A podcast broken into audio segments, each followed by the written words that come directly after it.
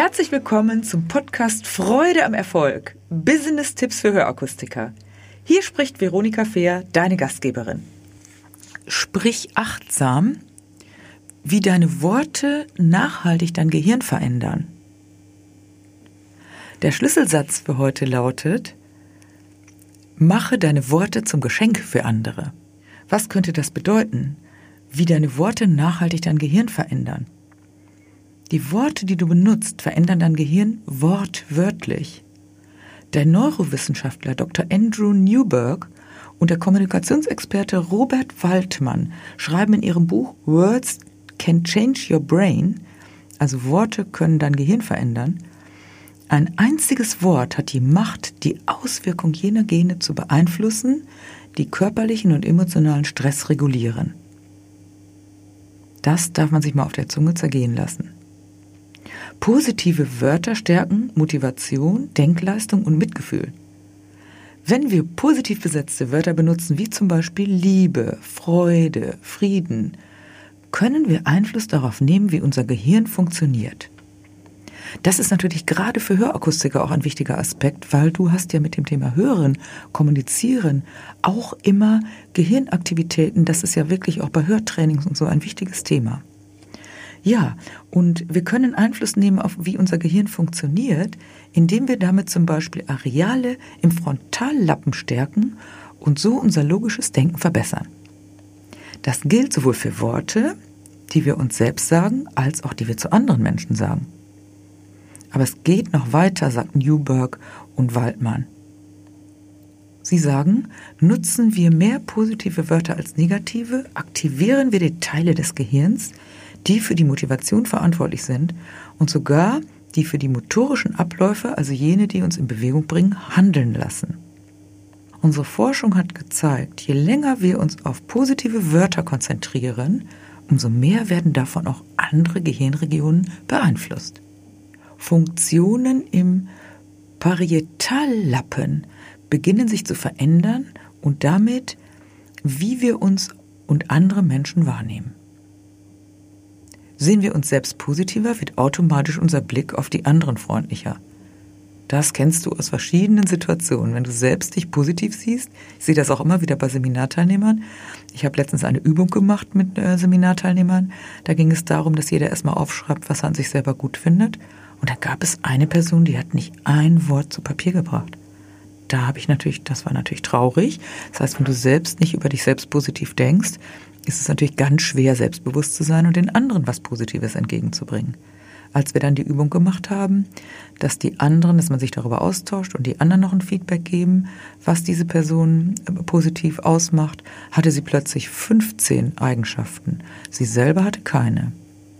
Das bedeutet natürlich, sehen wir uns selbst positiver, wird automatisch auch unser Blick auf die anderen freundlicher, während ein negatives Selbstbild uns andere kritisch sehen und an ihnen zweifeln lässt.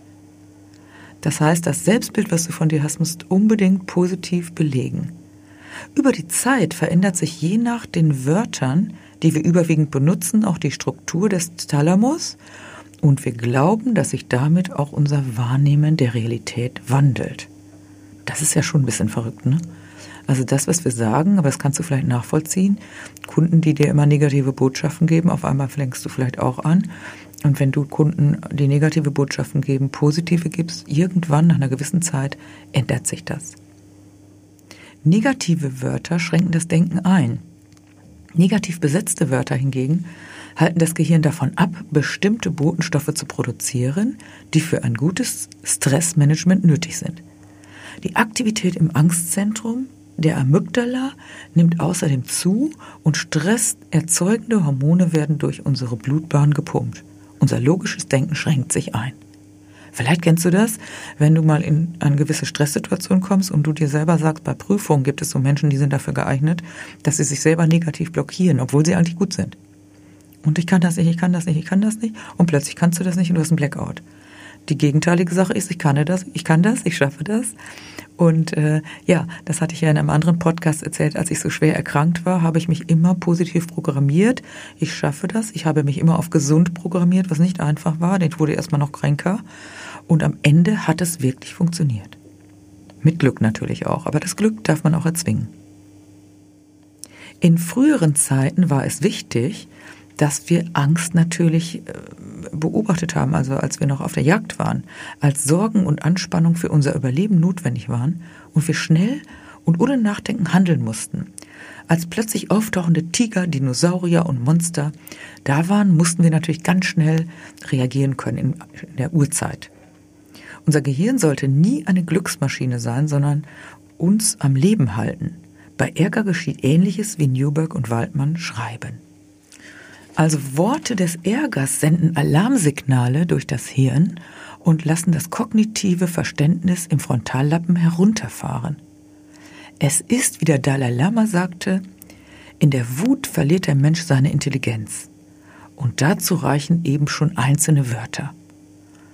Ja, das ist nochmal ein ganz, ganz wichtiger Punkt. Wenn du wütend bist oder vielleicht auch wenn du ärgerlich oder traurig bist, dann verlierst du die Intelligenz.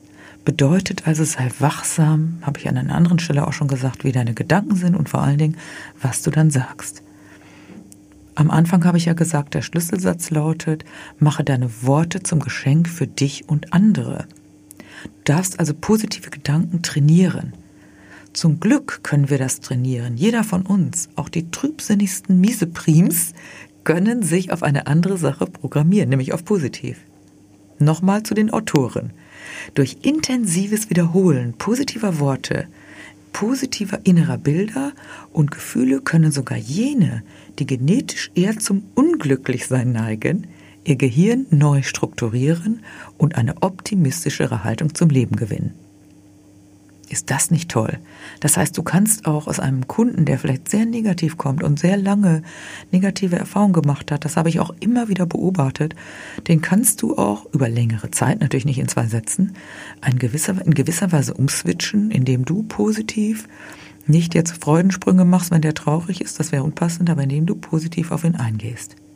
Jetzt sagt Newberg weiter, eine Studie aus dem Gebiet der positiven Psychologie bekräftigt, wie wichtig es ist, uns mehr auf positive Worte zu konzentrieren, aber auch auf Erlebnisse.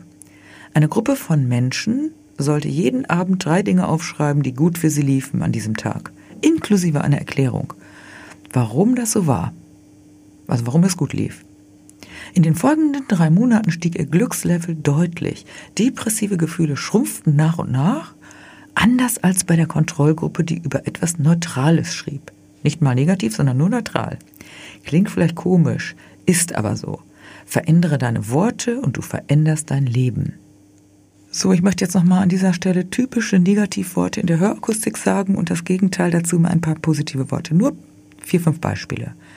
Also das Wort Hörtest ist wahr, ist aber für die meisten Kunden in diesem Bereich ein negatives Wort, weil sie ja wissen, sie fallen eventuell durch bei dem Test. Deshalb empfehle ich, verwende das Wort Hörprofil, meinetwegen auch Hörmessung oder auch Audiogramm, nicht Hörtest. Rede auch nicht so viel vom Testen. Wenn du testest, macht das auch den Eindruck, als ob du selber nicht weißt, du weißt nicht, was gut ist. Sage lieber vergleichen oder nehme das Wort eigene Erfahrung machen, vorher, nachher vergleichen, alt, neu vergleichen, mit Hörgerät, ohne Hörgerät und so weiter. Ein weiteres Wort, das die meisten hoffentlich nicht mehr verwenden, ist das Wort Kabine.